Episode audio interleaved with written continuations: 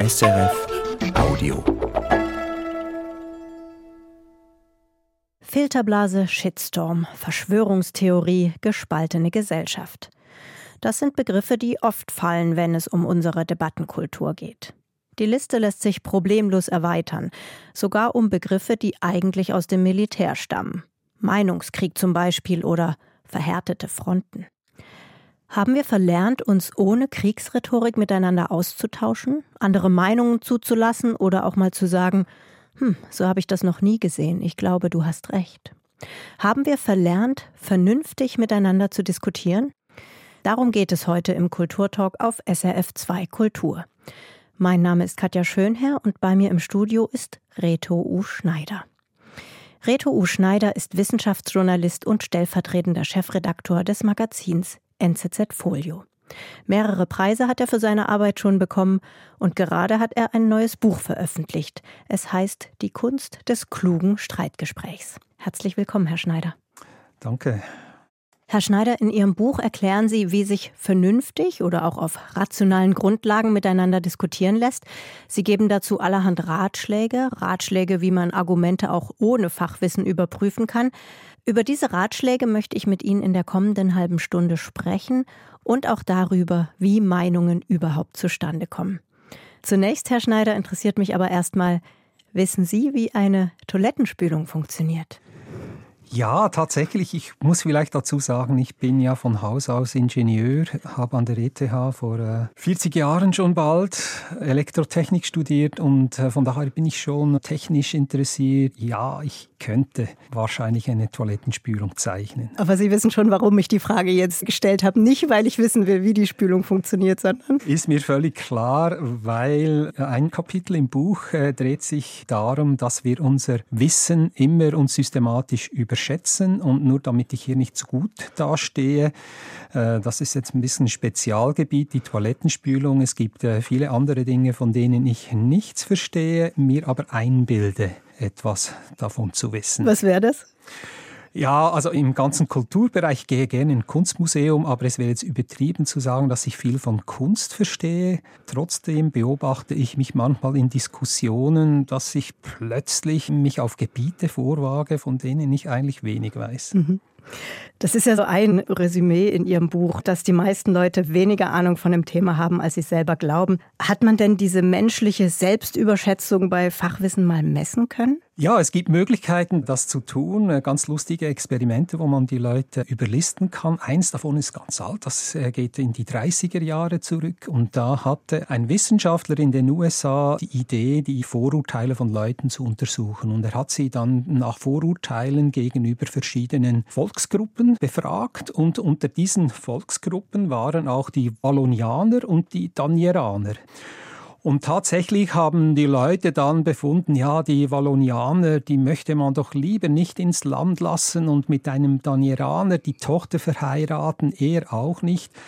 Bloß diese Volksgruppen gibt es gar nicht, die waren einfach erfunden. Das ist ein typisches Beispiel, das nennt sich Overclaiming, wo man dann das Gefühl hat, man wisse schon, wer das sei, obwohl es diese Gruppen gar mhm. nicht gibt. Ist Ihnen denn in unseren Debatten, Meinungsaustauschen irgendwo in letzter Zeit besonders aufgefallen, dass man über Sachen redet, von denen man keine Ahnung hat?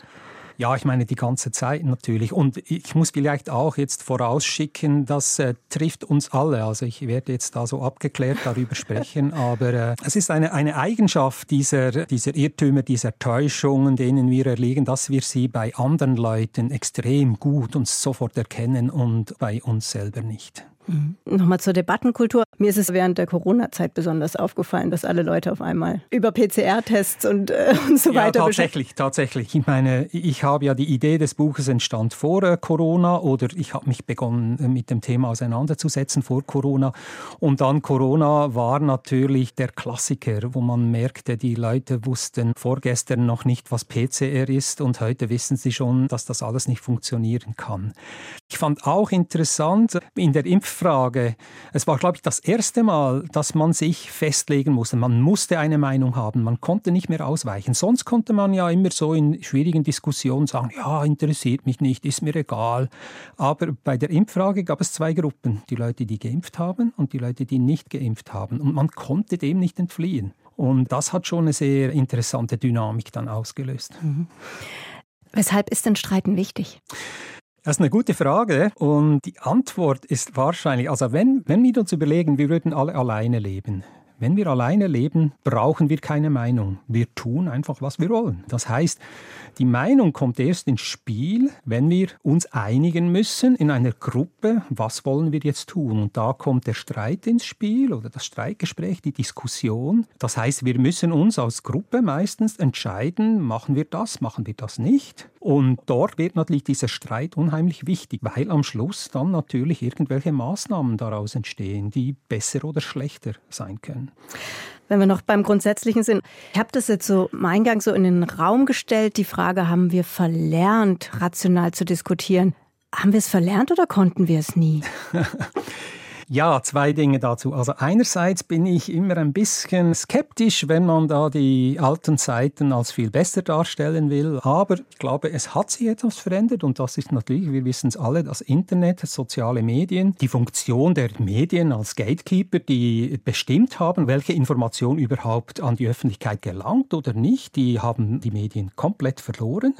Heute kann jeder in den sozialen Medien seine Meinung dartun und da finde ich, da hat sich grundsätzlich etwas etwas verändert. Also ich glaube zusammengefasst nicht, dass wir andere Menschen sind, aber diese Umstände, diese Dynamik, die es im Internet gibt, die hat schon etwas verändert. Also dass irrationale Meinungen eine viel größere Plattform Einerseits, bekommen. dass unüberprüfte Meinungen oder unüberprüfte Behauptungen, sage ich mal, ich meine Meinungen, jeder hat das Recht, seine Meinung zu sagen, aber unüberprüfte Behauptungen, äh, Lügen auch einfach verbreitet werden. Und ich glaube, es kommt etwas Zweites dazu, das kann man auch zeigen in Studien, Studien, dass nämlich durch diese Algorithmen in den sozialen Medien die Tendenz da ist, dass einem die extremsten Meinungen am prominentesten präsentiert werden. Und mhm. das führt dazu, dass man den Eindruck kriegt, die andere Partei, die Leute, die anders denken, die seien viel extremer, als sie in Tat und Wahrheit sind. Es ist dann eine eingebildete Polarisierung, die entsteht dadurch, dass äh, diese extremen Meinungen halt sehr attraktiv sind und dann sehr stark weiterverbreitet werden und zu dieser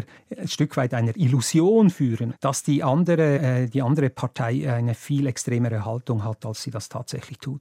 Kommen wir doch mal zu so einer extremen Meinung. Sie haben Ihr Buch ja als Ratgeber konzipiert. Was würden Sie denn jemandem sagen, der, wie ich finde, unvernünftigerweise behauptet, der Microsoft-Gründer Bill Gates pflanze mit der Corona-Impfung Überwachungstipps in unsere Körper? Das ist ja eine der bekanntesten Verschwörungstheorien. Mhm, mhm. wie würden Sie darauf denn reagieren? Ja, da muss man natürlich sagen, wenn jemand das wirklich glaubt, ich weiß nicht, ob man dagegen wirklich ankommt. Und es gibt zwei Teile. Man kann hier jetzt rational einfach rational argumentieren. Man kann sagen, also erstens, wenn das so ist, dann würde ich jetzt mal fragen, kann ich mal so einen Chip sehen? Also das ist eine ziemlich außerordentliche Behauptung. Es gilt ein bisschen der Grundsatz, damit fange ich das Buch auch an. Außerordentliche Behauptungen benötigen außerordentliche Beweise. Wenn ich Ihnen sage, ich habe auf dem Weg zum Studio einen Hund gesehen, dann werden Sie sagen, ja, es ist äh, nichts Besonderes. Wenn ich Ihnen sage, ich habe ein Einhorn gesehen, dann wollen Sie sofort Beweise sehen. Dann, wo war das? Gibt es ein Bild und so weiter. Also dann verlangt man eigentlich stärkere Beweise. Und genauso diese Behauptung von diesen Chips, die in die Blutbahn gespritzt werden sollen, ist eine sehr außerordentliche Behauptung. Und da muss man halt auch nach außerordentlichen Beweisen dann fragen. Und Sie sagen ja auch, die einfachere Erklärung ist meistens die, die zutrifft. Es ist einfach wahrscheinlicher, dass eine einfache Erklärung stimmt weil eine komplizierte Erklärung ist an viel mehr Bedingungen geknüpft und jede dieser Bedingungen könnte falsch sein. Also kann man sagen, statistisch gesehen sind die einfacheren Erklärungen die richtigeren? Richtig, aber es muss eine einfache Erklärung sein, die keine Widersprüche in sich trägt. Die einfache Erklärung ist nicht einfach so die richtige, sondern es muss die einfachste Erklärung sein, die das Phänomen widerspruchsfrei erklärt. Also Sie würden sagen, die einfachere Erklärung, dass eine Impfung ist eine Impfung und kein Chip. Auf jeden Fall. Also äh, allein die Logistik, die das äh, benötigte, diese Chips zu verteilen, die müssen, also das ist übrigens eine, eine andere Frage, die man stellen könnte. Wie stellst du dir das eigentlich praktisch vor? Ganz praktisch. Und da wird es dann oft äh, ziemlich diffus.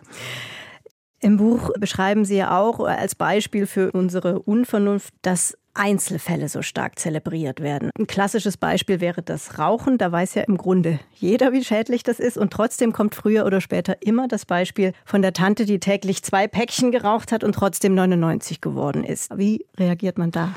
Ja, vielleicht zuerst, warum machen wir das überhaupt? Warum äh, bringen Warum lieben wir, diese, wir Einzelfälle? Genau, warum äh, bringen wir immer diese? Wir, wir machen das alle. Also ich habe mich kürzlich auch wieder, habe ich gemerkt, dass ich jetzt mit, mit dem, einem Einzelfall argumentiere. Es gibt zwei, zwei Gründe dafür. Das eine ist, oft ist es so, dass wir ja schon wissen, dass die Statistik, die mehr, wo die Mehrheiten liegen, dass halt jetzt Rauchen äh, schädlich ist. Aber wir wollen das nicht so richtig wahrhaben, weil wir vielleicht selbst rauchen brauchen. Und in einer gewissen Weise tröstet uns dann der Einzelfall. Äh, wie kann man denn Vertrauen in die Statistik oder in den Mittelwert, den wir nicht mögen, wiederherstellen? Äh, also da das ist unheimlich schwierig. Der, der Einzelfall hat natürlich alle Vorteile auf seiner Seite. Oft geht es eben um einen einzelnen Menschen. Er erzählt auch eine Geschichte. Wir sind verliebt in Geschichten. Es ist unheimlich schwierig, dagegen anzukommen, weil selbst wenn man jetzt mit der Statistik argumentiert, man steht natürlich schnell so als kaltherziger Technokrat da, der kein Verständnis hat für, was weiß ich, die Cousine des Großvaters, der äh, dieses oder jenes widerfahren ist. Ich finde, man kann fragen, ja, ich verstehe verstehe diesen Einzelfall, aber was wollen Sie damit sagen? Was, was bedeutet das?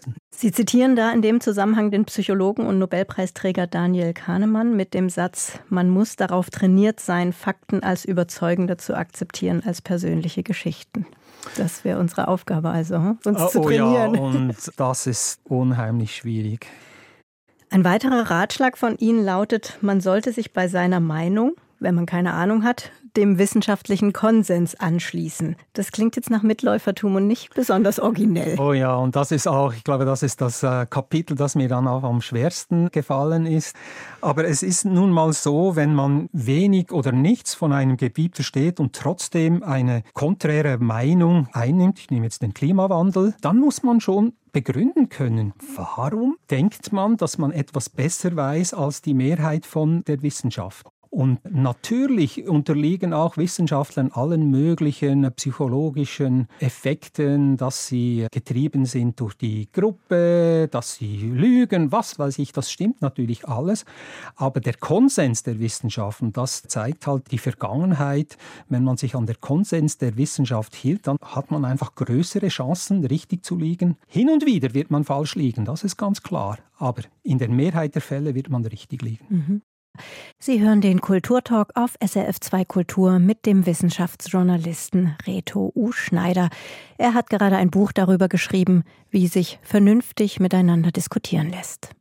Herr Schneider, kommen wir mal zu Ursache und Wirkung, wo Sie sagen, das wird ziemlich oft in unseren Debatten verwechselt. Wenn wir das mal bildhaft machen, nehmen wir mal den Satz, je mehr Kirchen es irgendwo gibt, desto höher ist die Kriminalitätsrate. Das ist ein Beispiel aus Ihrem Buch. Dröseln Sie den Satz doch mal okay.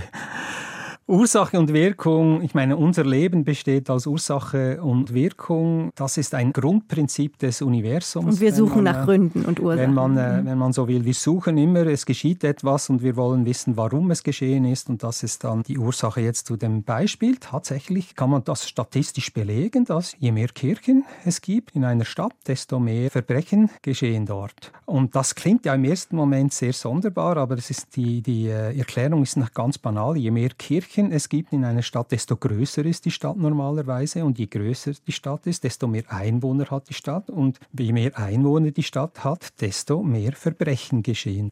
Ihr Plädoyer lautet, immer mal zu gucken, was ist Ursache und was ist Wirkung und wie hängen die Dinge wirklich miteinander zusammen. Genau, das ne? war jetzt dieses Beispiel mit der Kirche, war jetzt ein relativ einfaches Beispiel, das man sehr schnell dann auch erkennt. Aber oft ist es so, dass wir Ursache und Wirkung tatsächlich verwechseln oder dass andere dritte Faktoren dafür verantwortlich sind für eine bestimmte Wirkung. Ein schönes Beispiel ist immer die Erkältung im Winter. Die meisten Leute würden ja sagen, ja, eine Erkältung hat was mit Frieren zu tun. Erkältungen treten treten tatsächlich gehäuft im Winter auf und dann ist es so, dann friert man, am nächsten Tag hat man den Schnupfen und sofort zieht man den Schluss, aha, gestern war mir kalt, heute habe ich den Schnupfen, also hängt das zusammen.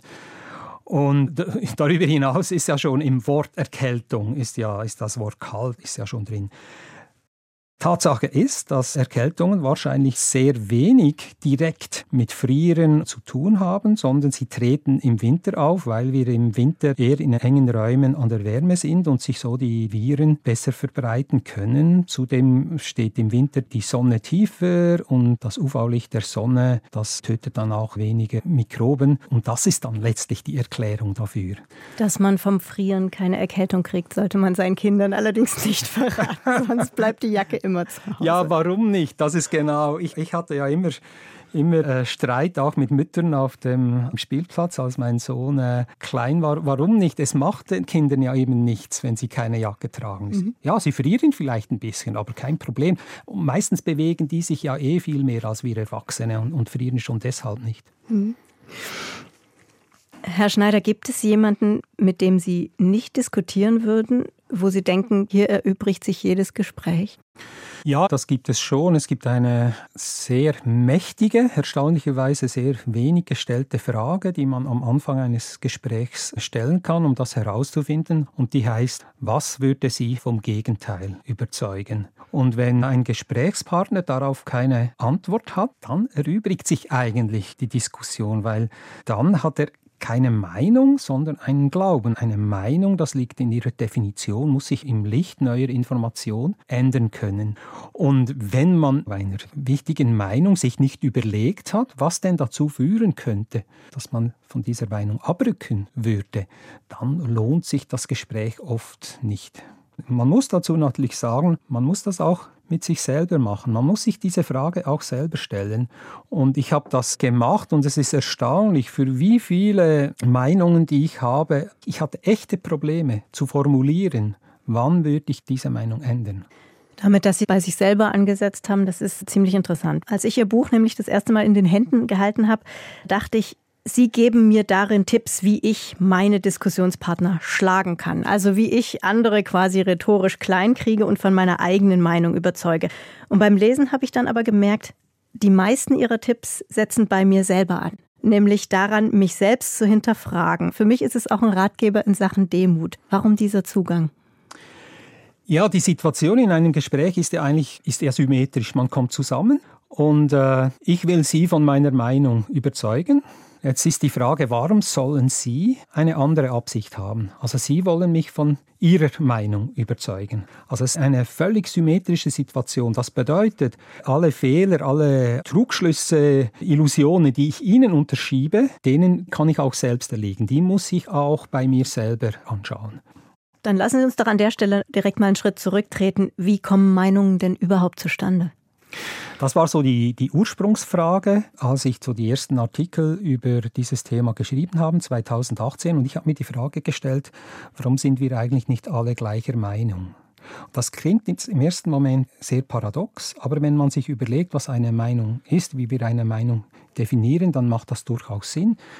Die meisten Leute denken von sich, ihre Meinung kommt zustande aufgrund von äh, neutraler, einigermaßen neutraler Bewertung von Informationen, von, von Fakten. Jetzt ist es so, dass wir heute eigentlich alle die gleichen Fakten haben. Früher war das nicht so. Früher musste man Zugang haben zu Wissen, man musste lesen können, man musste äh, vielleicht mit Gelehrten direkt Kontakt haben. Heute tragen wir das Wissen der Welt eigentlich äh, in unseren Handys mit uns herum. Wir haben also alle den gleichen Zugang zu den Fakten. Neutral bewerten kann man diese Fakten jetzt auch nicht auf so viel unterschiedliche äh, Weisen, wie es Meinungen gibt. Also das war der Ursprung. Und da ist natürlich der große Irrtum dran am Schluss, dass diese Definition eben letztlich nicht stimmt. Dass eine Meinung aufgrund von neutraler Begutachtung von Fakten äh, geschieht, das bilden wir uns oft, das bilden wir uns oft nur ein. Oft ist es so, dass wir intuitiv, das kennen wir alle, zu gewissen Fragen, über die wir vorher noch nie nachgedacht haben, Intuitiv haben wir eine Meinung und danach suchen wir uns die Fakten zusammen, die dazu passen. Sie sagen also, aufgrund unseres kulturellen Backgrounds, unserer Erfahrungen, unserer Intuition, unserer Gefühle, haben wir oft schlagartig, so ja, wirklich impulsiv eine Meinung, die wir hinterher dann aber erst zu rationalisieren versuchen. Wie machen wir das? Äh, es ist erstaunlich, welche Vorgänge es da gibt. Also zum Beispiel dieses, dieses selektive Auswählen von Information, die die Meinung bestätigt. Confirmation Bias nennt sich das. Wir suchen uns ganz bewusst die Information, die unsere Meinung bestätigt. Wir weichen Information, die unsere Meinung widerlegen könnte, weichen wir ebenso bewusst aus. Und wenn wir das nicht mehr können, wenn wir der Information nicht ausweichen können, dann untersuchen wir sie viel genauer und sind viel kritischer mit äh, Dingen, die unserer Meinung widersprechen, als mit Fakten, die unsere Meinung bestätigen. Mhm. Also dann sagen wir, der Experte, der das Gegenteil behauptet, ist nicht glaubwürdig. Ist nicht glaubwürdig, eben das kennen wir alle in, de, in diesen ganzen politischen Diskussionen. Der Experte ist nicht glaubwürdig. Ja, in diesem Fragebogen wurde diese Frage so gestellt. Das ist natürlich ganz falsch. Das kann man mhm. überhaupt nicht so machen. Also wir, wir sind das sehr selektiv skeptisch. Und vielleicht die interessante Frage daran ist ja, warum machen wir das überhaupt? Ich meine, wenn man sich überlegt, es wäre ja viel besser, wenn man seine Meinung ändern würde, wenn die Meinung falsch ist, neue Fakten reinkommen, müssten wir mühelos imstande sein, unsere Meinungen zu ändern. Und das ist die große Frage. Warum machen wir das? Die stelle ich jetzt mal. Wenn wir uns das jetzt mal eingestehen, also dass unsere Überzeugung gar nicht so rational zustande kommt, wie wir selbst denken, warum ist es denn dann so schwer, die eigene Meinung zu ändern? Das ist tatsächlich die große Frage, weil wenn man sich genau überlegt, müsste uns das enorm leicht fallen, denn es ist ja besser, mit einer richtigen Meinung durch die Welt zu gehen, als mit einer falschen. Es müsste ein Riesenvorteil sein, wenn wir unsere Meinung schnell ändern können, wenn da neue Fakten am Horizont auftauchen. Es ist offensichtlich nicht so. Ich meine, äh, in Fernsehdiskussionen, wann ist da jemand mal aufgestanden und hat gesagt, ah ja, stimmt, Sie haben mich überzeugt, ich muss jetzt muss ich gerade meine Meinung ändern. Also es, offenbar haben wir einen sehr starken Impuls, das nicht zu tun. Genau, und Sie sagen sogar im Buch, wir reagieren auf Gegenargumente wie auf Bären Tieren im Wald. Also wir sehen Gegenargumente als Bedrohung. Als Bedrohung, als Bedrohung, ganz genau. Und warum ist das so? Und die kurze Antwort darauf ist, wir haben nicht Meinungen, wir sind unsere Meinungen. Meinungen sind Identitätsstiften. Wir geben unsere Meinungen nicht unbedingt preis, um jetzt eine sachliche Diskussion zu führen, sondern oft, weil wir damit darstellen wollen, wer wir sind, wie wir uns sehen, zu welcher Gruppe wir gehören, zu welcher Gruppe wir auf keinen Fall gehören möchten. Die Meinung hat eine sehr starke soziale Funktion. Und deshalb, weil diese Meinungen Teil unserer Identität sind, ist eine Meinungsveränderung eine Bedrohung, weil mit jeder Meinung, die wir ändern, verlieren wir eigentlich ein Stück von uns selbst. Und das ist die Antwort darauf, weshalb es uns so schwer fällt, unsere Meinungen zu ändern. Ist noch keine Lösung, wie wir es dann schaffen, uns davon loszumachen. Ne? Ja, also es gibt schon Ideen, was man tun könnte, nämlich man sollte halt Meinungen nicht zu seiner Identität, nicht Teil seiner Identität werden lassen. Ich meine, ob man auf Autobahnen mit 120 oder mit 80 fahren darf, sollte nicht Teil einer Identität sein, sollte eine sachliche Frage sein. Aber wenn es Teil Teil von dem ist, was ich sein will, wie ich mich darstellen will, dann habe ich enorme Schwierigkeiten von so etwas Banalem wie dieser Frage, da meine Meinung zu ändern. Mhm. Ihr Plädoyer, weniger Meinungsstärke, mehr Werte, ne? Ganz genau. Wer wir sind, sollte nicht durch banale Meinungen bestimmt werden, sondern durch ganz grundsätzliche Werte. Das kann Gerechtigkeit, Freiheit und so weiter. Das können solche Werte sein. Und auf Basis dieser Werte von Grund auf muss man dann jede Frage wieder, wieder neu beurteilen. Und das kann auch sein, dass sich da durch die Umstände, durch äußere Umstände dann plötzlich äh, eine, eine Meinung radikal ändern kann. Aber dann macht man das auf der Basis von diesen ganz grundsätzlichen Werten. Kann man vielleicht so sagen, die eigenen Werte sollten unumstößlich sein, aber bei den Meinungen kann man ruhig ein bisschen offener agieren. Auf jeden Fall, auf jeden Fall. Und vielleicht noch so als praktischer Tipp, wie kommt man, wie kommt man ein Stück weit dorthin? Man sollte mehr Fragen stellen und weniger Statements abgeben. Das ist vielleicht ein ganz praktischer Tipp. Wirklich versuchen zu verstehen, wie kommt die andere Person zu dieser Meinung? Fragen stellen, Fragen stellen, Fragen stellen, weil am Schluss ist es so, eigentlich kann einem jemand anderes nicht von einer anderen Meinung überzeugen. Man kann nur sich selber von einer anderen Meinung überzeugen. Und wenn man durch Fragen angeregt wird, Widersprüche zu sehen, äh, dann kann das am ehesten passieren. Also man kann nur sich selber von einer anderen Meinung überzeugen. Herr Schneider, wir müssen leider schon zum Schluss kommen. Aber was ich vorher unbedingt noch wissen möchte, ist, haben Sie selbst zu irgendetwas eine Meinung, bei der Sie sagen würden, nein, nichts in der Welt kann mich hier vom Gegenteil überzeugen? Also wenn ich jetzt Ja sagen würde, dann hätte ich dieses Buch nicht schreiben müssen. Dankeschön für das Gespräch, Herr Schneider. Danke Ihnen. Das war der Kulturtalk zum Thema Vernünftig diskutieren mit dem Wissenschaftsjournalisten Reto U. Schneider. Reto U. Schneider hat den Ratgeber Die Kunst des klugen Streitgesprächs geschrieben. Das Buch ist im Kösel Verlag erschienen. Mein Name ist Katja Schönherr. SRF Audio.